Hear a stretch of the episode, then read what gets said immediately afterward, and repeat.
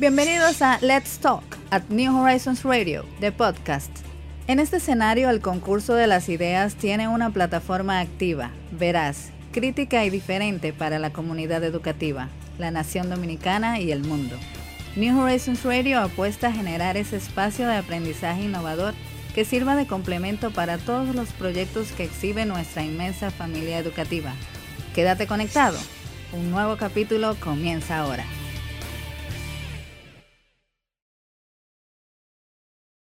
Bueno amigos, y en medio de todo lo que está sucediendo el día de hoy, bueno, pues ustedes han escuchado ahí nuestro mensaje de Navidad, porque al final tenemos que tratar de animarnos nosotros mismos. Hay que, hay que eh, antes de nuestra conversación del día, bueno, pues también eh, digamos que ofrecer nuestras condolencias, ¿no? A la familia del ex funcionario Prieto, quien hoy lamentablemente pues había perdido la vida a propósito de de toda la situación que se está tejiendo en, en, términos judiciales acá en el país. Y bueno, pues ese es un tema que también hoy en la Fiscalía eh, del Distrito Nacional pues también está... Eh, copando la atención de muchas personas porque sin duda eh, marca un antes y un después en la situación judicial en el país, sobre todo vinculados a temas de corrupción. Pero mientras tanto, esta ordenanza del, del Ayuntamiento del Distrito Nacional que ha aumentado la densidad habitacional del país, de, perdón, de la ciudad de Santo Domingo, pues también ha levantado una polvareda, eh, incluso teniendo varios de los regidores del Consejo,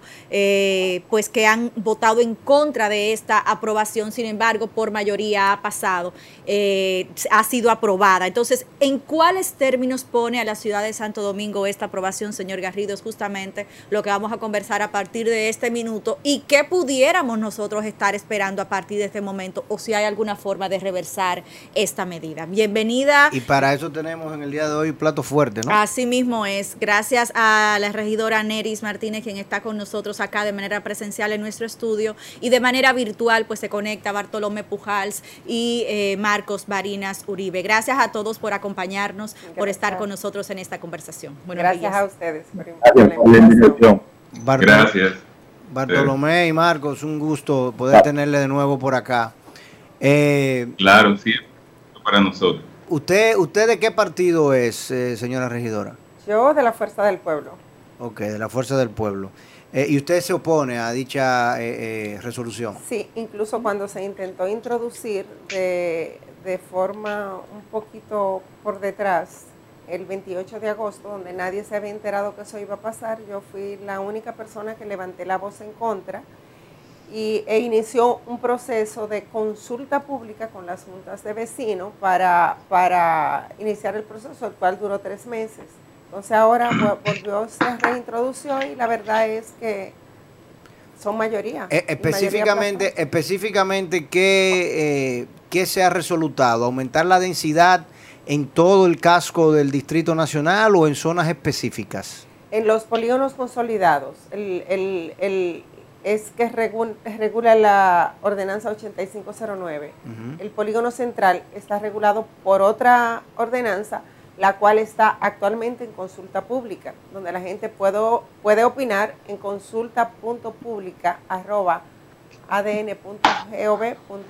Entonces, en este caso son los consolidados. Los consolidados, que son los que están en el entorno del, del central. Del polígono central de la circunscripción 1, desde la Kennedy hasta la, el Malecón, eh, Avenida Luperón, hasta la Churchill. Hasta la zona colonial. La colonial, que es toda la. Lo único que esa zona, como, como es patrimonio cultural, tiene una regulación diferente y, no hay mucha. O sea, desde la Luperón, o sea, pero eso es el Distrito Nacional completo. Es, el exceptuando el, el, polígono, central. que es Máximo Gómez, Churchill, Kennedy y 27, Que la regulación del polígono es diferente.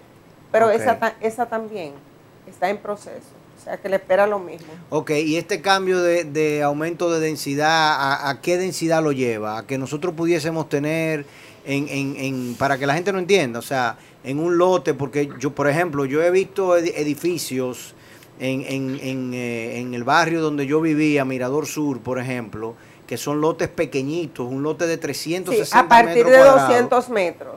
A partir de 200 metros, cuadrados, tú puedes construir múltiples niveles. No, sí, sí, pero no, el, realmente ahora, actualmente, existe una densidad apropiada para la calidad del servicio que se ofrece.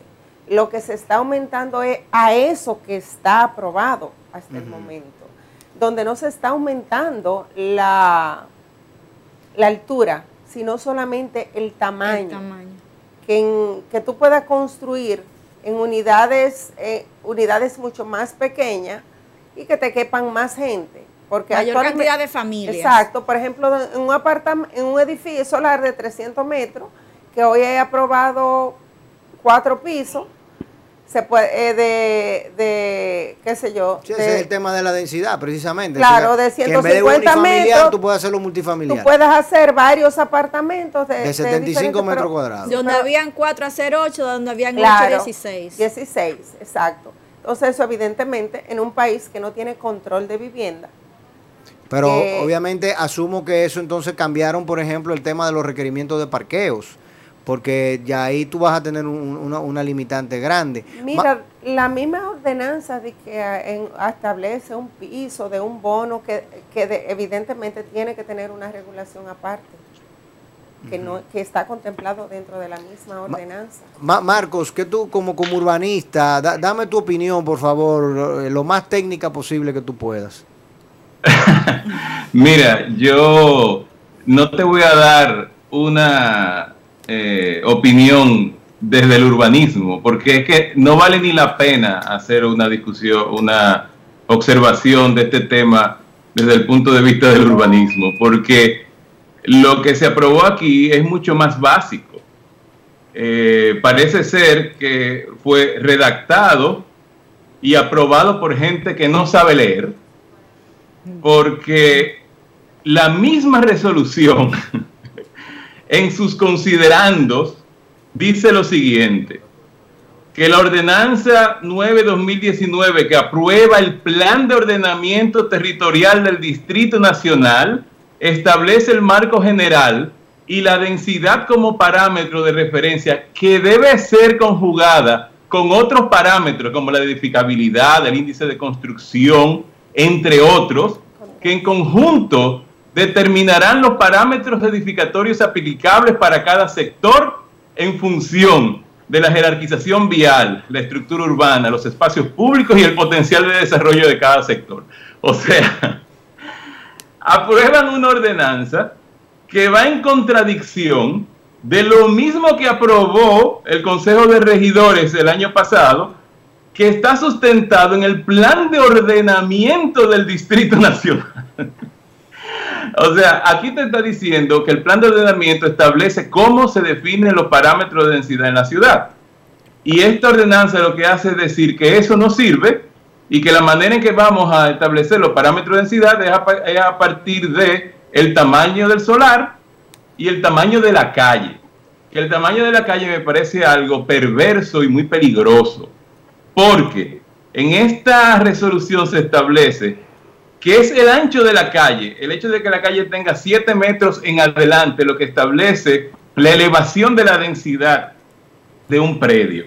Lo que significa que si mañana nosotros tenemos que reducir el ancho de la vía, ya sea porque eh, tienes que crear sistemas de infraestructura pública, tienes que aumentar las aceras, no lo vas a poder hacer porque si lo haces vas a afectar la inversión de las personas que viven en esos lugares donde podría tener que ser reducida la vía. Bien, o sea que, mira, no tenemos ni que teorizar aquí, que a mí me gusta teorizar y la gente dice, ay, pero Marco Barina se cree que vive en Suecia. No, no, no, es que no hay que teorizar, es que la misma ordenanza en su considerando dice que lo que ellos están haciendo está mal. Ya, no hay más nada que decir. Eh,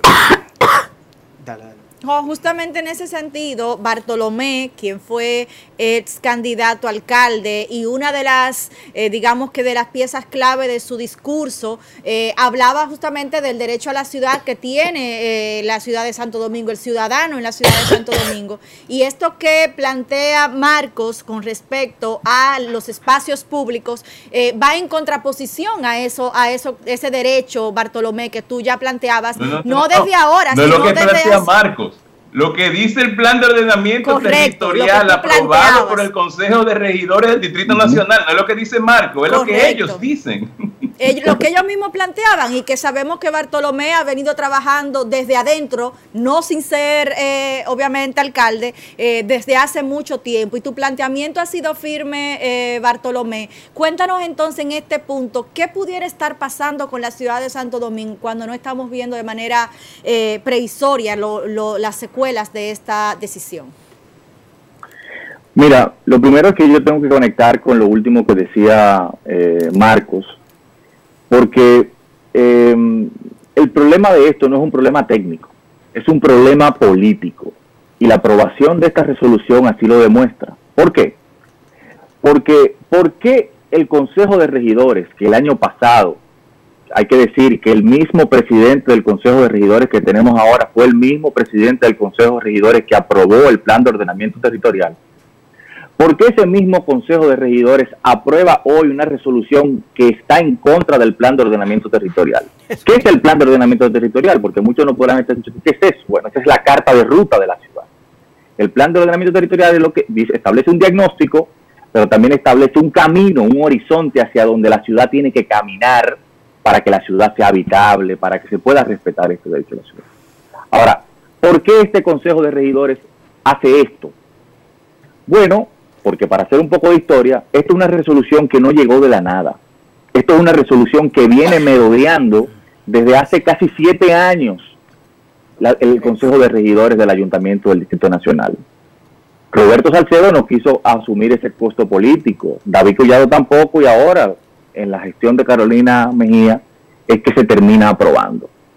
Hace siete años que los únicos dolientes de esta resolución, que son los desarrolladores inmobiliarios, y le pongo nombre y apellido, en este caso a Coprovi, que son los que han estado empujando desde el principio esto, y por eso es que se demuestra que es un problema político el de la ciudad, porque unos grupos pueden imponer a través de las instituciones sus intereses por encima de los intereses de la mayoría de esta ciudad. ¿Qué, significa esto de que se aumenta la densidad? Porque mi mentor en estos asuntos, que no es porque está aquí Marcos Barinas, me explicó una vez cuando yo me comencé a, formar ante la candidatura que la densidad no es mala. La densidad no es mala. El problema es que antes de hablar de densidad tenemos que resolver los principales problemas de la ciudad. Y le doy algunos datos. Por ejemplo, la densidad del Distrito Nacional es de 10.500 habitantes más o menos por kilómetro cuadrado. La densidad de la circunscripción 1, que es donde impacta esta resolución, es de unos 7.700 habitantes por kilómetro por cuadrado. Cuando usted va a una ciudad como Madrid, la, densidad es de unos 5.000 habitantes por kilómetro por cuadrado, Nueva York son unos 10.000 habitantes por kilómetro cuadrado, Barcelona 15.000 habitantes por kilómetro cuadrado, Buenos Aires igual. Ahora, cuando tú comparas esas ciudades con la, con la situación del Distrito Nacional, estas ciudades nos llevan a nosotros un siglo de ventaja en lo que tiene que ver con equipamientos, con transporte colectivo, con la política en torno a, la, los residuos sólidos, con los espacios públicos. Es decir, una ciudad que como la, el Distrito Nacional, que solamente el 35% de los barrios tienen drenaje pluvial, no es posible que hablemos de aumentar la densidad, sobre todo en el lugar en donde más eh, densa es la ciudad, en donde más problemas de contaminación ambiental hay, en donde más impacta el tránsito, en donde más impacta el tema de la recogida de basuras, en donde hay menos espacios públicos. Entonces, no podemos, no podemos permitir que una institución como esta, como el Consejo de Regidores, termine generando beneficios para un grupo en particular en contra de toda la ciudad.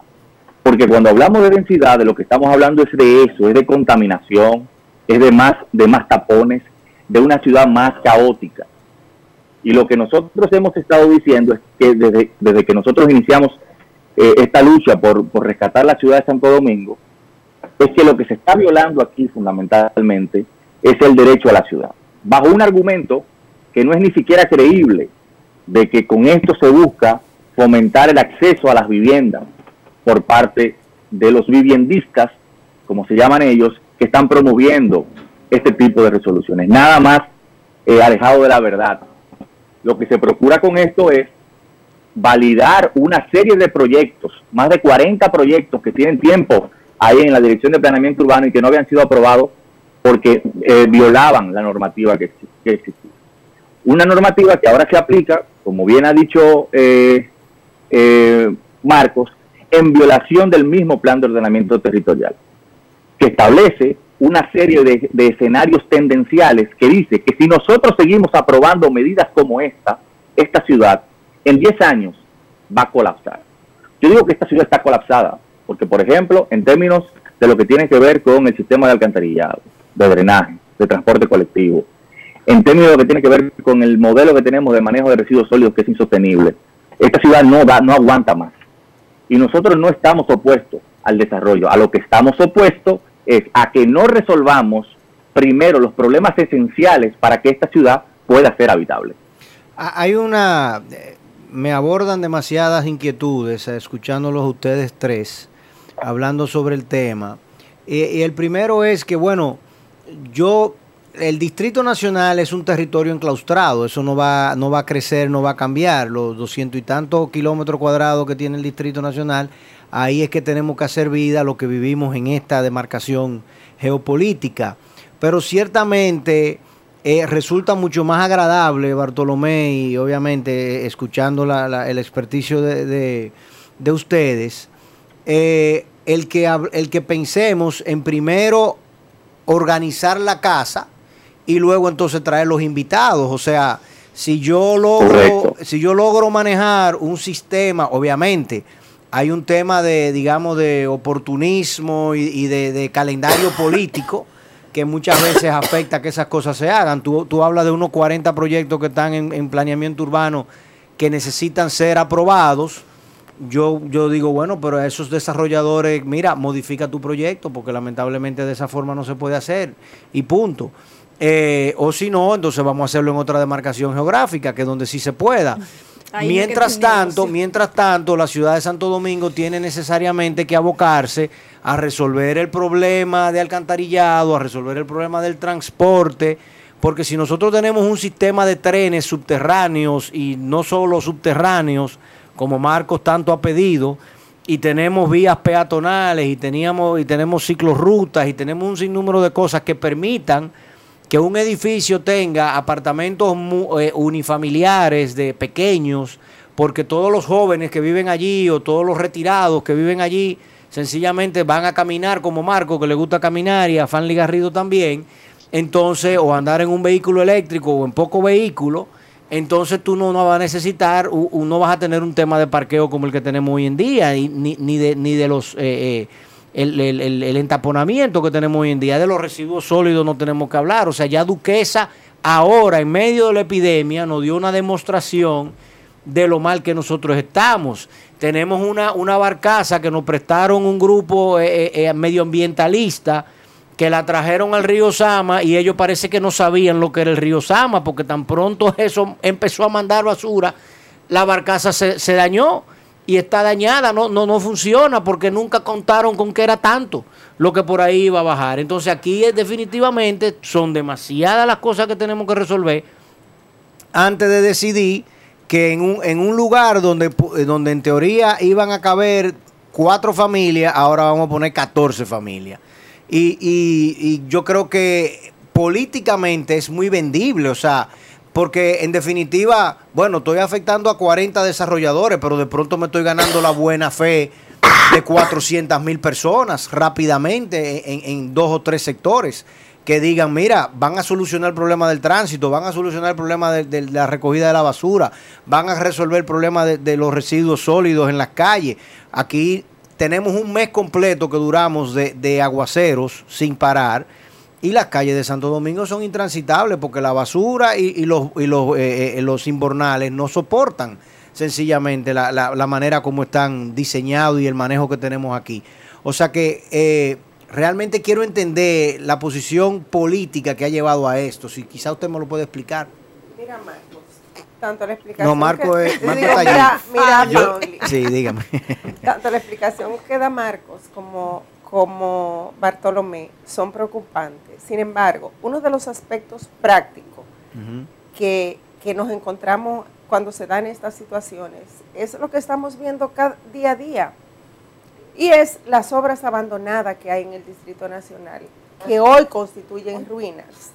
Y es cuando los alcaldes intentan dirigir la ciudad en contra de la población, porque todavía no he visto el primer, el primer juez que haya fa- fallado en contra de los ciudadanos. Entonces, quizás por eso esta resolución viene desde, desde el 2013 rodando porque toda la sociedad se oponía. Claro, ahora Hay un la actual gestión ha habido un cambio donde tienen una mayoría aplastante en el Consejo de Regidores e incluso en las presidencias de las juntas de vecinos que han, han logrado colocar cabecillas del PRM para, para, para que no hagan oposición. Entonces, ¿pero qué va a pasar mañana? Que como dije yo ayer en un programa, una ordenanza no es, una, no es palabra de Dios. Que Entonces- va a pasar y se va a quedar ahí. La gente igual se va a Que oponer. no, es un- que, no es una, or- que, no, que no es una ordenanza, es una resolución. Una resolución. Sí, pero incluso está por debajo de una ordenanza en términos legales. Pero es exacto, pero sin embargo, vámonos a ley municipal. No está por encima de lo que, es la constitución y el derecho común. Entonces, si nos vamos, mira, y, y no sé, Faunli, si tú te acuerdas que bastante trote diste en el ayuntamiento cuando yo estaba allá los primeros siete años, ¿no, Roberto? Para cuando tú estabas ampliando el colegio. Eh, mira, desde ese entonces, que fue en el año 2005 que empezamos a tener nosotros grandes dificultades, cuando se empezó a trabajar esa, esa, esa ordenanza bajo un espacio consultivo que se llamó Santo Domingo Te Escucha, señores, esto duró del 2005 al 2009, fue que se vino aprobando, porque se estaba buscando el concurso de la población. Y realmente salió un producto que quizá no es el mejor, que todavía excede las, la, la capacidad del servicio que se puede proveer para la densidad actual. O sea, está sobreestimado. Pero eso se trabajó conjuntamente con la OPRE, con la Oficina de Ordenamiento Territorial e incluso con el gobierno central, donde se estaban planteando diferentes rutas del metro. O sea, se hizo con el concurso de todo el mundo, cosa que hoy solo se, se habían planteado cuatro líneas del metro, pero hasta hoy solo tenemos dos en 10 años, que era la proyección en, el, en el- la Estrategia Nacional de Desarrollo. Entonces, si nosotros no hemos podido Pero tenemos, trabajar una, esa pero tenemos una planta de carbón grande. tenemos una planta de carbón, Sí. no tenemos una plataforma de servicio, ni de acometidas de agua potable, No. ni de relleno sanitario, pero también las rutas, las, las cuarta, tercera, cuarta y, y quinta línea del metro que iban a cubrir toda esta zona están paralizadas. No hay, y no hay, bajo una y no pandemia, suena como que la van a hacer. no suena como que la van a hacer. no, están hablando del Entonces, monorriel de Santiago, que también tiene 15 años hablándose de él. Claro. Ma- Marco que me diga. ¿cuánto Entonces, tiene? estamos hablando de que nosotros hoy tenemos la casa, necesitamos llenarla de gente y de muebles, pero no tienen baño. No. ¿Y dónde, dónde la gente eh, eh, eh, va a Ni hacer? parqueo. Ni, ni dónde aparcar sus carros. Ni dónde poner Entonces. ¿qué nosotros vamos a alimentar? Las rutas de motoconcho, que ahorita eso es lo que va a pasar, las ruinas, porque cuando empiecen a construir en una callecita que no es posible, la gente se va a ir a los tribunales y va a parar las obras, como lo hizo con Torre de Plata, como lo hizo con el que tiene hoy unos 17 años paralizada, como lo hizo con el Malecón, que hay unas ruinas de 24 años, como está con el VH, la torre del VHD, como está el hoyo donde se mató Rafael Pereyó, y como hay cientos de hoyos en esta ciudad. Entonces, ¿qué nosotros vamos a alimentar? Una ciudad agresiva, una ciudad hostil y una ciudad que para el que vive, porque para nadie es cómodo, señores, vivir al lado de un hoyo, donde tú tienes miedo que tu hijo salga en una bicicleta porque tú tienes temor de que se te vaya a vivir por, se te vaya a ir por ese hoyo.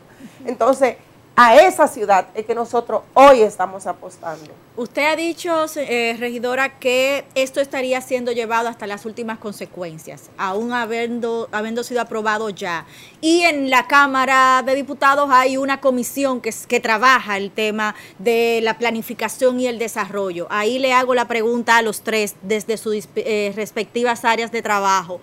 ¿Qué pasaría a partir de este momento? En el plano legal puede entonces tendrían que sesionar de nuevo, revertir, hacer adendus, cambiar. ¿Qué pasaría a partir de este momento y qué tendría que hacer la sociedad en su conjunto para revertir esto? Yo sería un poco más tibia que, Salomé y yo invitaría a la alcaldesa y al mismo equipo de planeamiento urbano a establecer lo que dice el plan de ordenamiento territorial que la evolución del plan debió ser sometida a un equipo de peritaje que tiene, que le da seguimiento al plan estratégico, donde hay unos 10 arquitectos urbanistas, donde está don Cristóbal Valdé, Nelson Toca, y que David Collado los juramentó e hizo una actividad con ellos, e incluso la sala capitular le sacó un diploma de reconocimiento. Y cada 120 días la evolución de este plan debió ir a ellos y a la sala capitular y al consejo de regidores. Pero eso nunca ha llegado, la evolución del plan, y ya viene desde, desde enero a noviembre, o sea, ya tiene 11 meses. Y nosotros lo que recibimos es esto, la, la violación al plan mismo. Entonces, yo me conformaría con que se consultara ese equipo, se vieran ambas ordenanzas y que se haga una revisión para no llegar a lo que establece la ley ¿Qué se debe hacer, porque déjame decirte una cosa, es preferible que esto vaya a los tribunales a que cada obra individual, luego con, la ciudad hecha un desastre, vayan a los tribunales y empiecen a parar obras de forma independiente, que es lo que va a pasar. Y sobre todo hoy, que la construcción, muchos ingenieros están construyendo con fideicomiso y la figura del fideicomiso es una figura muy transparente donde no amerita riesgo. Entonces, están corriendo riesgos la fiduciaria, están corriendo riesgos los ciudadanos y están corriendo riesgos los constructores cuando le paralicen, cuando los ciudadanos le paralicen, que no están de acuerdo, le paralicen las obras. Marcos, eh, antes, lo nos quedan cuatro minutos, pero yo quisiera antes de irnos ya un tema más puntual, porque ya me, me queda muy claro el camino que va a recorrer esta, esta ordenanza y cómo esto definitivamente va a ser cuestionado y definitivamente debe ser revisado, ¿no? Eso, eso es más que evidente. Marcos, una, una pregunta, tú como urbanista, ya al margen, estos minutos que nos quedan, ¿cuál es tu opinión sobre el malecón de la República Dominicana de Santo Domingo, lo arrabalizado y abandonado que se encuentra, tal y como la regidora menciona acá? Hay muchas obras allí que están paralizadas, que dan una impresión horrible de la ciudad de Santo Domingo y como que nunca ha existido una intencionalidad. Yo en un momento le, recomendé al, ex alcalde Roberto Salcedo en el año 2005 que entendía que en esa zona se debía de construir un monorriel que alimentara todo el malecón y que donde estaba, eh, anteriormente estaba Metaldón todavía encendido. Ya hoy en día, gracias a Dios, eso no existe allí, esa fundición. Que lo que era Metaldón y, la, la feria agropecuaria, la feria ganadera, se hiciera un gran centro de convenciones en ambos lotes que se alimentaran y alimentaran los hoteles a través de un monorriel allí en el sur, en la franja sur. ¿Cuál es tu opinión? Y si me la combina con la isla artificial, te lo agradezco. No, fíjate, eh, mi opinión sobre el malecón de Santo Domingo es que es uno de los espacios más hermosos de Latinoamérica, tan simple como eso. Después, eh, en cuanto a la visión del futuro y, nuestras previsiones de lo que nosotros soñamos que sea nuestra ciudad, para ti es ese monorriel, para otro es otra solución, no tiene ningún sentido en un consejo de regidores que no sabe leer. Ay Dios mío, Eso es todo solamente dos regidores fueron capaces de pronunciarse y de escribir sobre el tema, el resto simplemente está ahí para probar lo que le venga. Entonces, ¿qué sentido tiene una ciudad que está total, esta ciudad no necesita más planes, aquí están todos los planes del mundo, para todas las situaciones están hechos. lo que aquí faltan son mandatos. Y si los mandatos son hechos por gente que no sabe leer y redactados, las, las resoluciones por gente que no sabe escribir, porque eh, si tú escribes lo contrario de lo que tú estás tratando de aprobar es que tú no sabes escribir y tú no sabes leer. No Entonces, ¿cómo yo puedo soñar una ciudad si lo que van a generar los mandatos para que esa ciudad se haga no saben lo que están haciendo? Ya, es que por eso a mí me gusta mucho teorizar y hoy no lo he querido hacer porque me parece que esta resolución es una cosa tan absurda que no merece ni siquiera dedicarle tiempo a teorizar sobre.